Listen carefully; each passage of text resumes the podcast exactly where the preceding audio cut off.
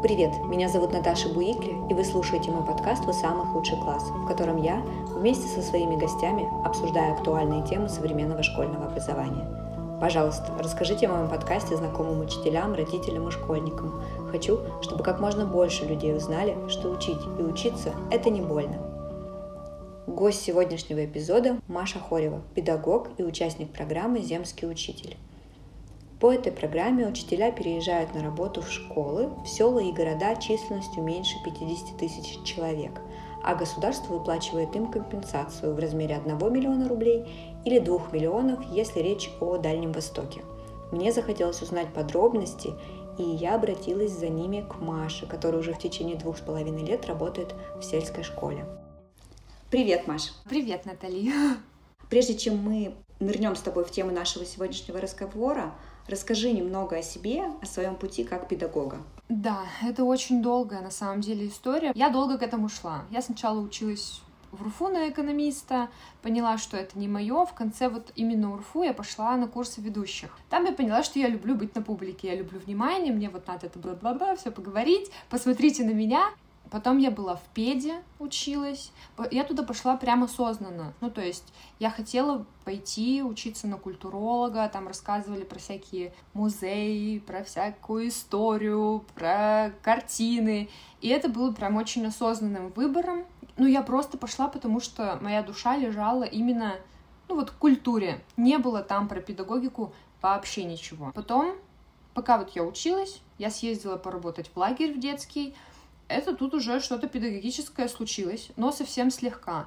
И в лагере я задумалась о том, что клево, если свои ценности я буду проецировать на детей на серьезном уровне. Мне казалось, что школа это прям вот серьезно. Все будут меня слушать, в рот заглядывать и хлопать в ладоши и говорить, да, ты такая клевая, мы тебя послушаем, будем делать так, как ты скажешь.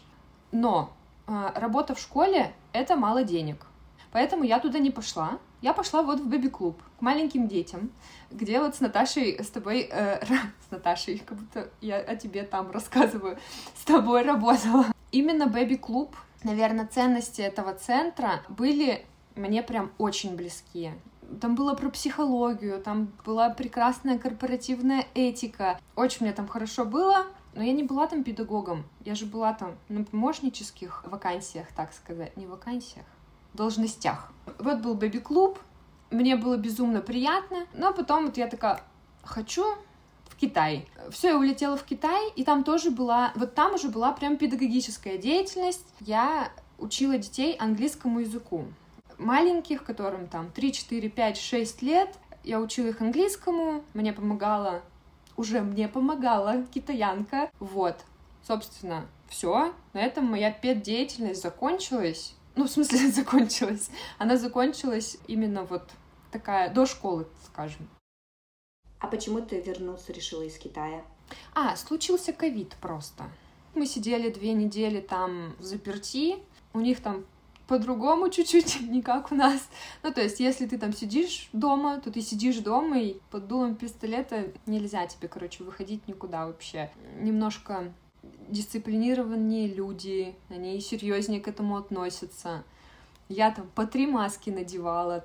Все, кончился Китай, случился ковид, ну, наоборот, ковид, Китай, э, и все, вот.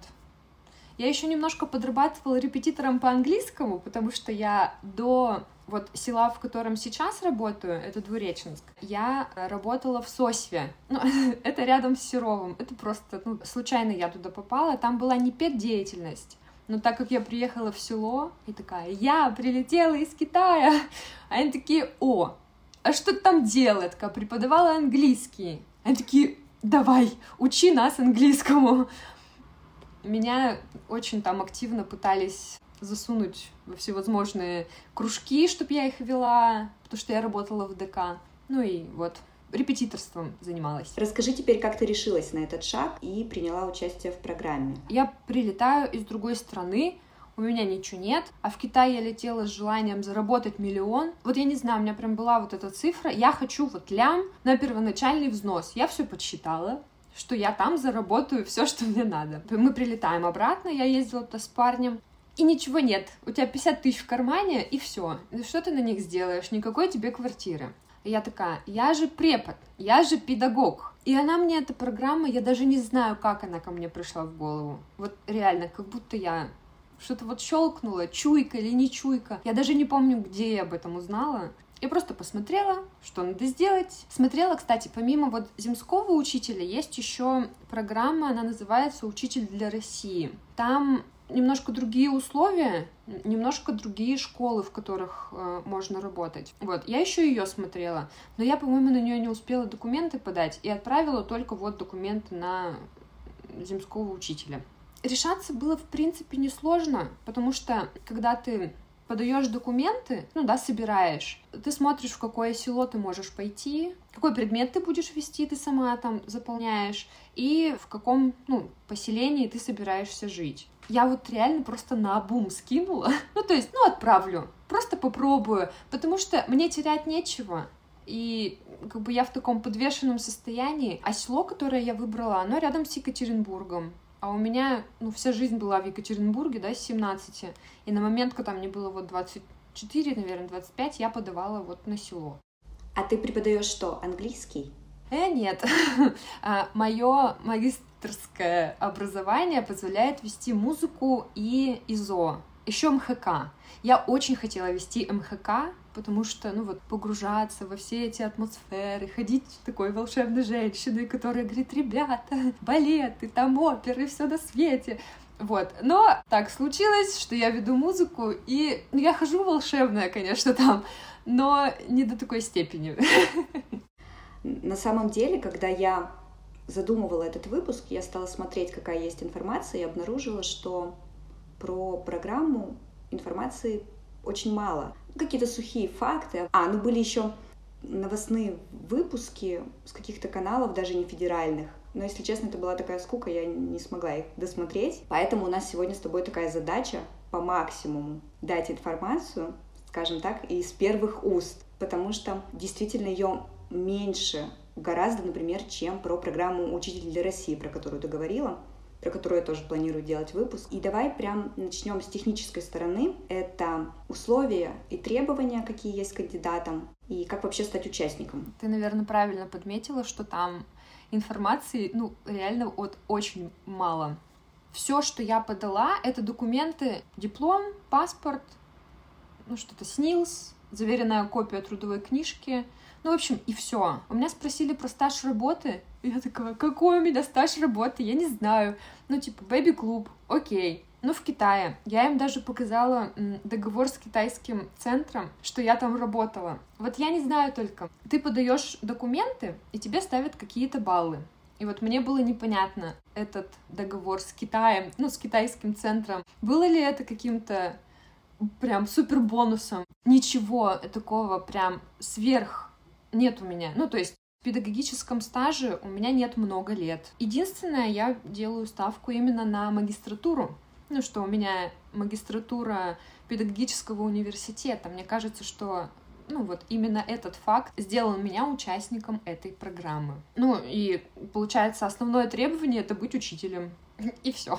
И не старше 55 лет, по-моему. А, еще ты выбираешь дальность школы, ну да, от города. Большой город, Екатеринбург там или Москва какие. И вот чем дальше школа, и чем острее необходимость этой школы в специалисте, тем больше твоя вероятность попасть в эту программу. Ты подала документы, и дальше тебе закинули миллион? Ага, нет. Я подала документы, Получается, я жила в Серове, ездила в Екатеринбург, удаленно ничего не сделать нельзя. Я собрала все документики, прихожу. Это было даже не Министерство образования. Какой-то такой неприметный кабинетик, где-то на визе. Я прихожу, подаю документы, говорю, я на вот земской учитель.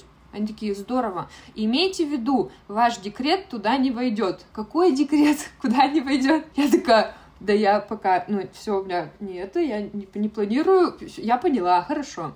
Все, я, значит, с этими мыслями про декрет, ну и, в общем, все подала и вот оставила. Ну, прям вот забыла, пусть будет.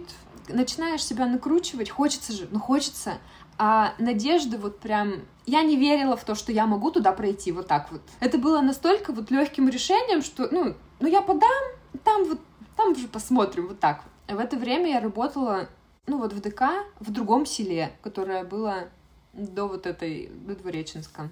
Все, июнь, то есть я подала весной, наверное, это был апрель или март, ну где-то вот, март-апрель, не помню. В июне должны быть результаты этого ну, конкурса, они так это называют, что это конкурс. В общем, я там куда-то захожу, смотрю результаты, и ничего нет. Ну, то есть моей фамилии в тех 50 людях нет. Ну ладно, я в селе, я пока живу, мне вроде хорошо, ну, типа, там посмотрим. Работаю в ДК, работа мне нравится, там надо тоже работать где-то немножко с детьми, организовывать мероприятия, они там в ладоши хлопают от того, что ты классная, да, везде тебя хотят забрать, ой, давай, Маша, ты крутая, все, классно. Причем я там еще и коллектив мне очень нравился. Я там работала со своим вожатым. Он был, вот этот вожатый мальчик, он был для меня э, как старшим братом, проводником. В этом тоже я видела, что что-то такое педагогическое вот от него мне приходит. Сентябрь. Я думаю, так, ну я же хотела в школу. Не получилось там, ну, с Двуреченском, с программой. Пойду здесь устроюсь. Образование позволяет, там дополнительная денежка, почему нет? Все, я такая на велике по селу, еду до школы, ставлю все на, этот, на подножку, уже иду туда, в эту школу, и мне звонок. Вот реально, только я подъехала к школе, мне, мне звонит телефон, я такая, алло, они такие, здравствуйте, Мария Дмитриевна, вас беспокоит там, вы пошли, прошли по программе «Земской учитель». И я такая, что? Типа, это что вообще случилось только что? Это очень было странно. Это как случилось вообще? Это была середина сентября, ну, то есть учебный год уже начался, что меня черт дернул пойти в эту сельскую школу, ну вот именно в ту, не в которую по программе, а просто. И прям в момент, когда я иду в эту школу, вот такая штука происходит. Я такая, так, вдох-выдох, подождите. Я говорю, вы не прикалываетесь, реально прошла? Они такие, да. Я такая, стоп, программа, где я должна пять лет отработать, вы мне дадите денег, это вот, вот оно. Она такая, да, Э, что вы думаете по этому поводу? Вы, типа, поедете? Я такая, come on, я нахожусь там ну, километров, наверное, за 400 сейчас от Екатеринбурга и за, ну, почти там, сколько, почти 500 от вот этого села. Как я туда поеду? Подождите. Все, я на изжоге, меня там всю трясет. Ты вроде только настроился, все, готов к новой жизни, зарабатывай там эти деньги, хочешь квартиру. Да, даже там уже не было у меня ни про какую квартиру, я уже просто, ну, просто чилила, мне уже было так хорошо. Они говорят, надо поехать а, познакомиться со школой и там уже смотреть, идете вы туда или не идете. Ну и условно у вас есть там сколько-то времени. Ну, очень мало времени там было. То есть мне надо было экстренно ехать. Наверное, я в выходные поехала, даже если вот они на неделе позвонили. Я сразу поехала в, в село, по-моему. Я туда приехала, вся такая, ух, я еще в то время начала блог вести. У меня как раз все открыто. Я такая, я приехала в село, скоро буду училкой, там тра-та-та. Ну, еще вся такая горящая. Ну, типа, прикольно, что получилось же. Все, я познакомилась там с директоршей, с завучем. Были мутные ощущения. Вроде солнце светит. Там такой в селе Двуреченск еще раз, да, красивый ДК стоит. Школа такая цивильно выглядит я, кстати, вот выбирала вот этот двуреченск. Мне понравилось, что там, во-первых, две реки, как ни странно, да? Ну, типа, прикольно, летом можно будет где-нибудь позагорать. Там есть отделение Сбербанка. По сравнению с другими поселками, которые рядом с Екатеринбургом были в этой программе. И мне, по-моему, понравился, как выглядит храм ну, храм это громко сказано, ну там типа церковь. Ну, в общем, вот такие критерии мне были очень странные. Это было близко, одно из ближайших, ну, сел. Ну вот, я познакомилась обычно же, ну, тебя же ждут, как бы ощущение, что тебя должны тут ждать. У них было такое, что вау, здравствуйте, все, но опаска. У всех есть опаска. Мне кажется, они до сих пор, вот некоторые, кто еще не привык к моей физиономии, они смотрят очень настороженно. Я такая, ничего не поняла. Ну, мне-то казалось, что там на селе все такие, ух, добряки, улыбаться там вот так вот. Нет, это вообще не так. Я была глубоко разочарована этим. Все, мне дали, короче, две недели на той работе. Все, они так меня очень не хотели отпускать, угорали, что типа ты меркантильная за деньги поехала, ух. Вот, то есть я говорю, нет, ну а как? А как еще по-другому? Я не могу накопить этих денег А здесь это настолько рядом с тем, что я хотела делать. Ну, то есть я реально хотела пойти в школу. И я пока еще там разговаривала с директоршей, вам выдадут еще жилье. Я такая, еще жилье. Ну и все, и вот я потом туда приехала. А какие еще есть плюшки и преимущества в программе? Это все.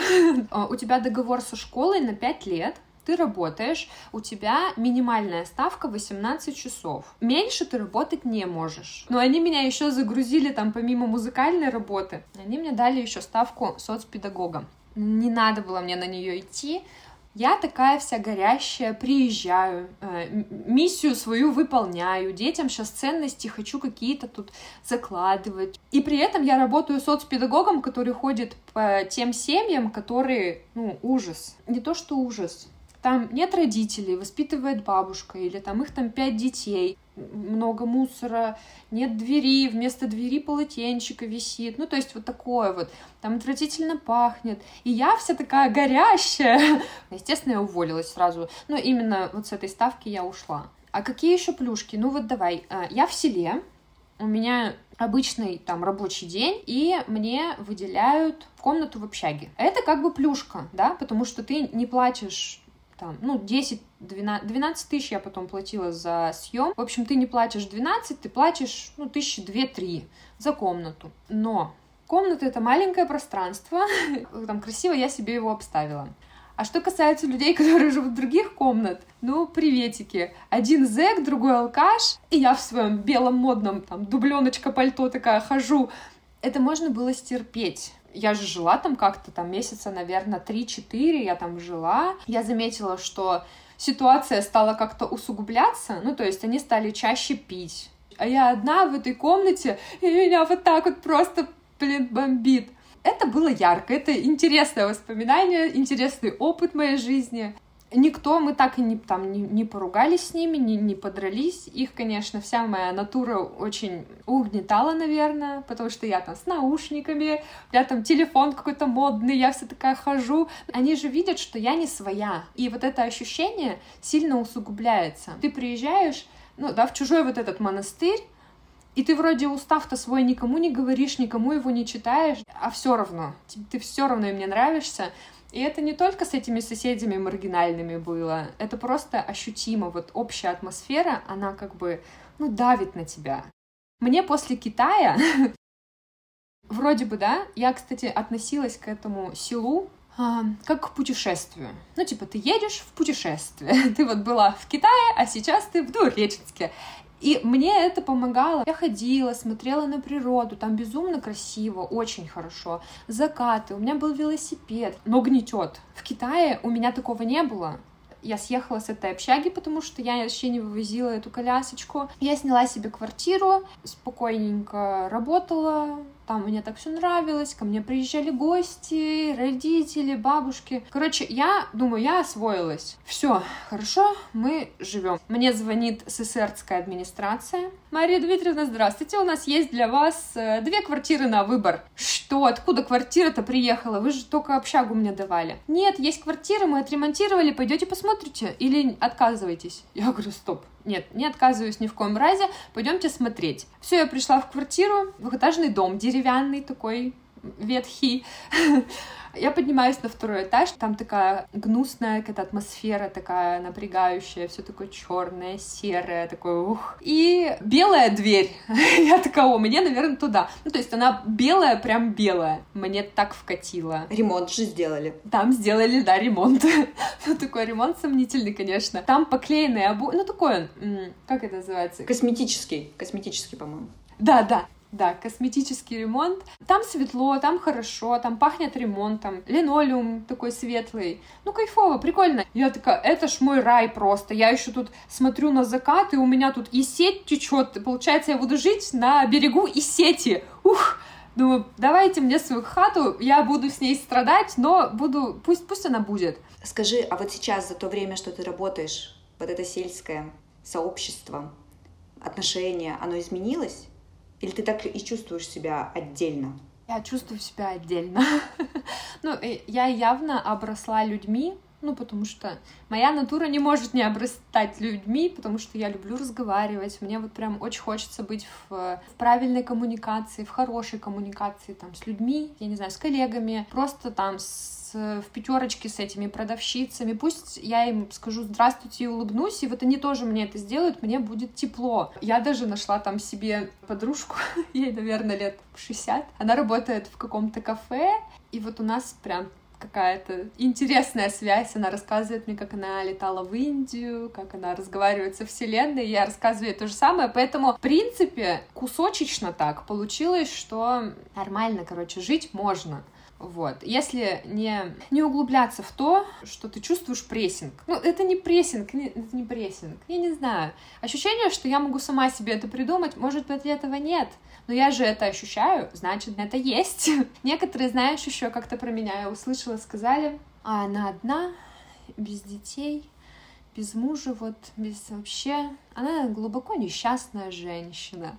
Я такая, господи, да вы чё? как бы понятно, что у тебя бывают грустные периоды в жизни, ты можешь там поплакать, порастраиваться, но типа я прям считаю себя дофига счастливой, и мне хорошо. Вот, ну, я похохотала, естественно. Что с этим еще сделаешь, с этой информацией? Ух, ты прокачаешься за эти пять лет. Да не говори.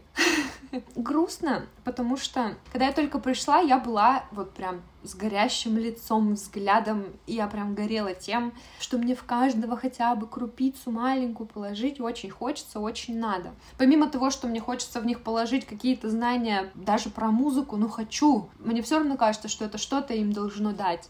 Помимо этого, мне хочется нормальных взаимоотношений с детьми. Они есть, но Иногда вот бывает, что ну, ты устаешь от детей, они устают от тебя. А как ты с этим справляешься? Я переключаюсь. Я отношусь к этому как к путешествию, наверное, все еще. У меня вообще, в принципе, есть какая-то такая особенность именно меня. Я вот могу проснуться и вот забыть о чем-нибудь. И я каждый раз прихожу к этим детям, вот как в первой. Вероятно, если ты сейчас адекватно не среагируешь на ребенка, вдруг на него вообще никто так адекватно больше не среагирует. Это самая большая сложность в работе у тебя? Взаимодействия с детьми? Слушай, так получилось, что вообще-то с детьми-то не все так плохо. Я, наверное, об этом так рассказала, что все прям очень плохо. У меня просто недавно был очень гнусный случай, меня послали и назвали плохим словом. И поэтому я, видимо, на этих эмоциях говорю про детей. Вообще-то дети — это то, что дает отдушину. Ради них, наверное, я туда и хожу. И мне только из-за них там хорошо. Уже есть какой-то путь? Если так его проследить, есть динамика в этом взаимодействии с детьми? Как было, как стало? Тут, если смотреть на мою работу, то я поменялась да, с детьми. У меня там четче отлажен процесс, я могу там больше им рассказать. Я понимаю, что строгость это важно, но это чисто мое вот личное, которое мне, ко мне пришло. А именно про детей, как у них, что, что у них поменялось или не поменялось, я вижу изменения общие. Я веду, короче, в школе кружок по гитаре. И у меня есть определенное количество детей, которые, ну, типа, туда ходят. И на протяжении вот этих двух с половиной лет постоянно дети приходят, немножко побудут, немножко уйдут, придут, уйдут. Стало очень много гитаристов. Они все покупают гитары, они все периодически приходят. А, у нас там есть сейчас уже прям костячок такой образовался. Мы ходим там с ними. Там есть дом престарелых. Ну, это не дом престарелых, какой-то там санаторий. Короче, бабульки туда приезжают на всякие процедуры. И мы к ним приходим, даем всякие концерты. Есть желание чему-то научиться, желание пойти даже... Вот там есть школа искусств, они туда идут усиленно. Они просят родителей, чтобы им купили гитару, чтобы они пошли это делать. Если говорить о музыке в целом, я вообще не считаю, что это очень супер важный предмет, но он кайфовый предмет. Детям я объясняю, что типа вы приходите на музыку, чтобы покайфовать. Не то, чтобы мы там сидим, чилим, ничего такого не делаем. Не, нормально, я уже научилась, как им рассказывать про Бетховена.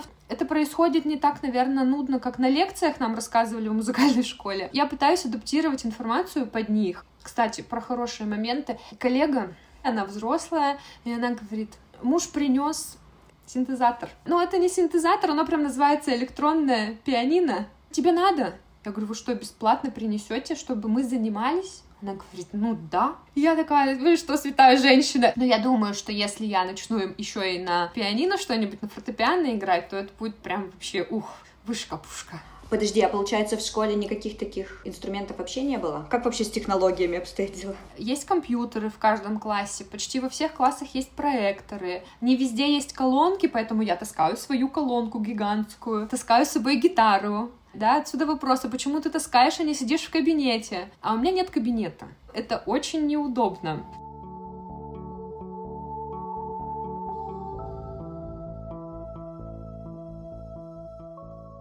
Давай немного подробнее поговорим еще про уроки. Как тебе удается, какими методами заинтересовать ребят? Вот почему они вдруг все на гитару стали ходить? Что ты делаешь на своих уроках? Пою с ними под гитару.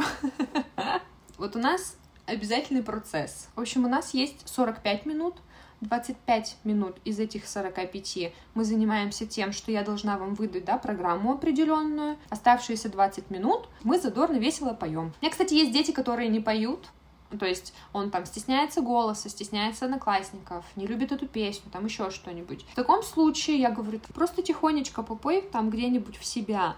Я пытаюсь прям очень вот точечно с ними разговаривать. Я вижу, кто грустит на уроке, я могу там тебя все хорошо, может быть, тебе помочь? Нет, не надо, хорошо, иди. А потом ребенок к тебе приходит и говорит, можно, мы, можно вы мне все-таки поможете? Я такая, ну давай. И она рассказывает, да, что у нее там случилось, где там что вроде что ты сделал? Ты ничего не сделал, никак не воздействовал, ты просто предложил помощь, поддержку. И она приходит за этой помощью, и ей-то хорошо. На некоторых очень здорово действует моя вот эта натура и мое вот это мировоззрение, которого нет там. А вы, кстати, поете современную музыку? Песни? Современные песни петь сложно. в них во всех э, очень много либо подтекста. Детям нравится то, что есть в ТикТоке. Очень часто в ТикТоке сейчас старые песни обрабатывают, миксуют. В этом мы иногда сходимся. Я вообще хожу с гитарой, поэтому я говорю, ребята, как старые... Я, понимаешь, когда я была в подростковом возрасте, у нас была детская организация, я тоже ходила всегда с гитарой, мы всегда пели, у нас была какая-то активная деятельность. И я понимаю, что мне это сильно откликается, и я тоже хочу вот так вот это давать вот в массовые, это в дети, потому что я вижу, как это там повлияло на меня, я понимаю, что мне это где-то очень помогло. Мне помогли те люди, которые были рядом вот в этом детском центре. И тут оно так потихонечку тоже становится вот такой организацией, мы называем это ансамбль, по уроке. Мы поем, поем под гитару. Иногда это, ну, звери. Они поют районы, кварталы вот так вот.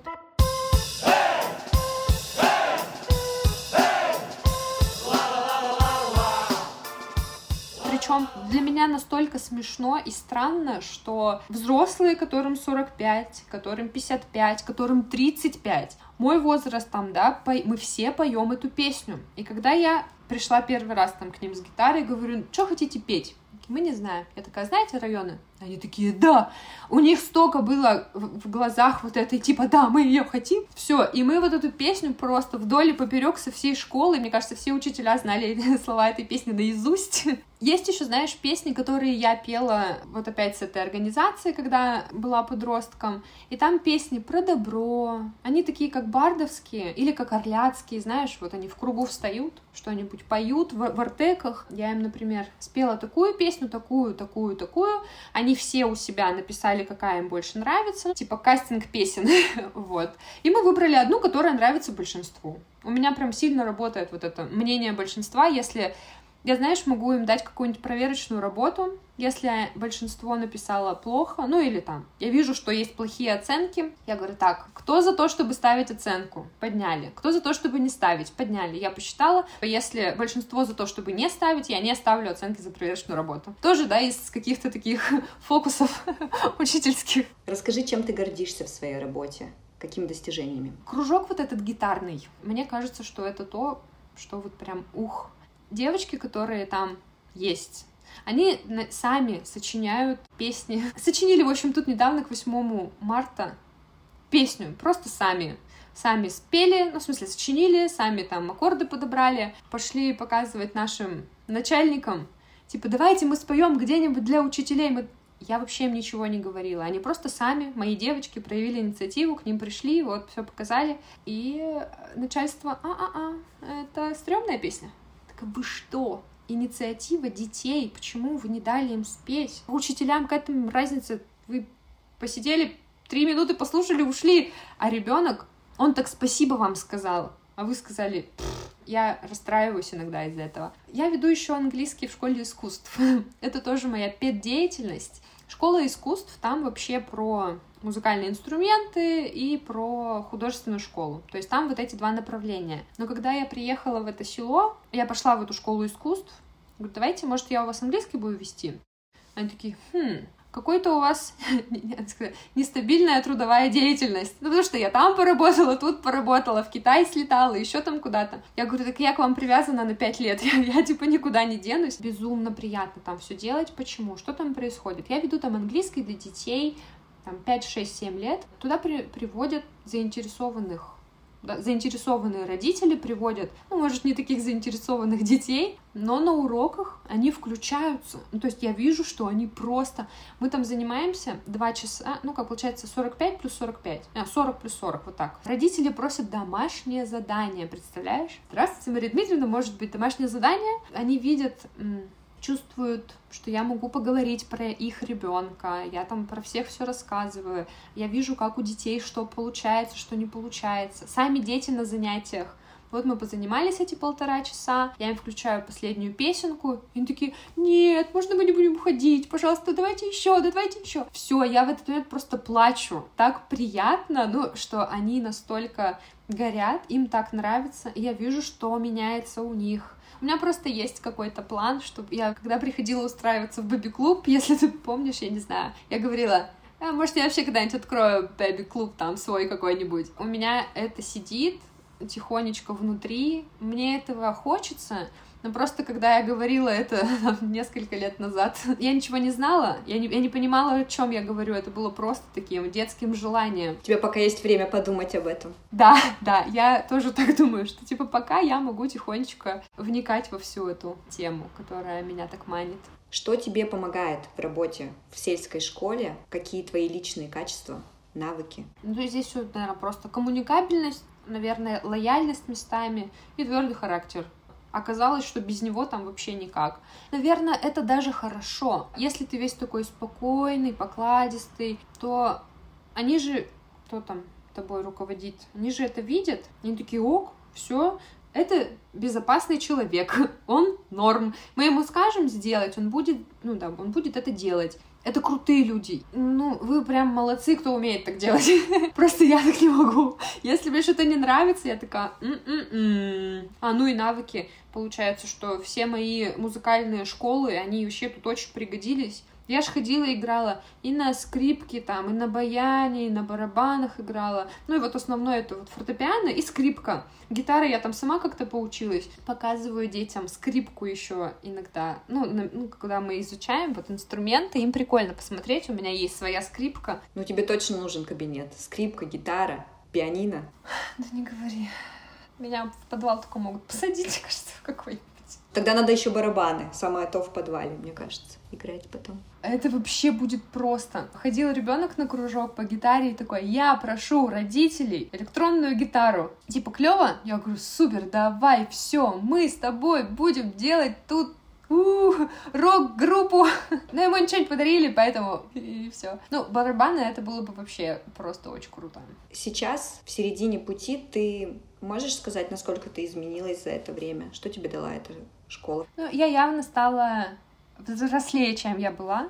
Ну, понятно, что тут как бы возраст тоже делает свое дело, но мне необходимо было посмотреть на такую сторону жизни. Я не устану вообще об этом говорить, что я была поражена тем, как люди могут жить. Я жила настолько сильно много с розовыми единорогами, что такую суровую Россию увидеть, суровую Россию, знаешь, которая, ну вот у них как будто нет выхода.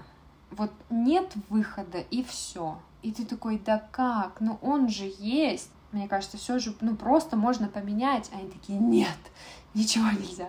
Ну, в общем, вот, вот такую Россию я посмотрела, поняла, что мне не хочется быть рядом с такой Россией. Ну, я постоянно мотивирую детей на то, чтобы, ребята, ну классно, надо жить лучше, чем наши родители. Лучше не в плане, фу, там они стрёмные. Нет, если себя там на что-нибудь великое запрограммировать, захотеть, идите там за мечтой. Я пытаюсь очень мягко это говорить все, потому что понимаю, что ну, перебарщивать с таким нельзя. Ребенок должен сам выбирать, ну и учитывая то, какое мировоззрение там у детей и у родителей, там, у старшего поколения, я понимаю, что у них может быть такое, что если я родился здесь, то я должен быть здесь. Это круто же, да, программа ведь на это и рассчитана на то, что ты будешь в маленьком селе жить. То есть они за эти пять лет думали, что я останусь, и мне было там хорошо. Ну, просто так случилось, что что-то потихоньку стало меня отдалять прям совсем по чуть-чуть, вот. Если по шкале сейчас заряда, ты на каком месте сейчас? Да я готова. Вот семь дней в неделю. Я на два с половиной уезжаю туда. Я живу здесь, в Екатеринбурге, и приезжаю туда в село на два с половиной дня. Часов, наверное, с 8 утра я работаю до пол восьмого, вот, во вторник я туда езжу. Я пол восьмого вышла, вся такая без сил. У меня есть два часа на то, чтобы побыть самой собой, я могу почитать, полежать в ванной, покайфовать, зайти куда-то там, чаечек попить, там даже есть кафе, между прочим. Вот. Там есть всякие вот, именно мне, что там приятно делать, я могу побыть там сама с собой, поэтому у меня и на работу есть заряд, и мотивация к работе у меня тоже есть. Иногда расстраиваюсь, но это все восполняется. Я понимаю, что мне нельзя потерять этот заряд. Я не хочу его терять, я хочу, чтобы он был. А если бы не обязательство? выплатить миллион обратно, ты бы ушла? Были у тебя вообще такие мысли? Наверное, бы да. В первую очередь это с чем связано? Ну, мне просто интересно именно со школой или все-таки с тем, что это сельская школа и определенное сообщество, дети, родители, учителя? Как будто сообщество. Мне не нравится работать там, где мне некомфортно. Мы много времени проводим на работе, и это очень важно, чтобы твои коллеги были тебе приятны, чтобы ты им был приятен. Надо, чтобы хорошо там все общались, разговаривали.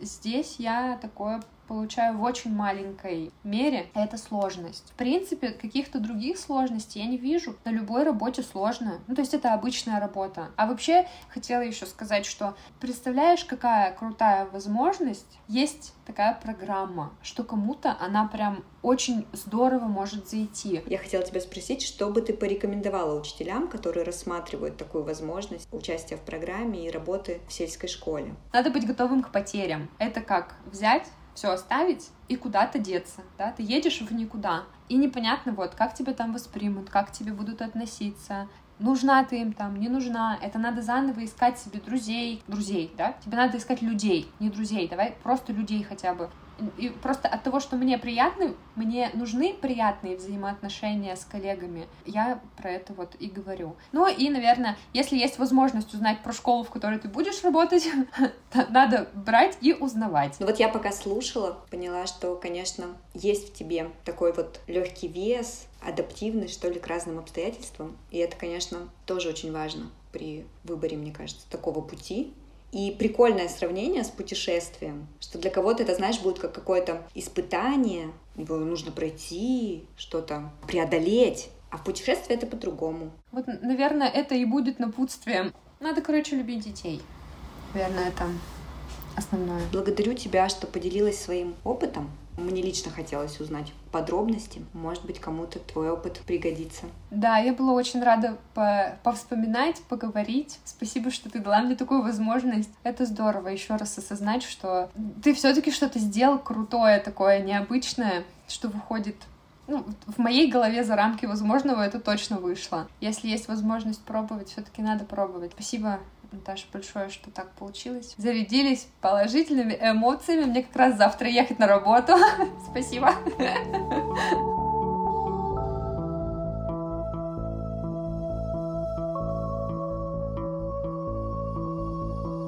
Благодарю всех, кто послушал сегодняшний выпуск. Буду рада, если вы подпишетесь на «Вы самый худший класс» на вашей любимой подкаст-площадке. Ставьте звездочки, сердечки, делитесь впечатлениями в комментариях. Мы с подкастом будем расти услышимся через две недели. До связи.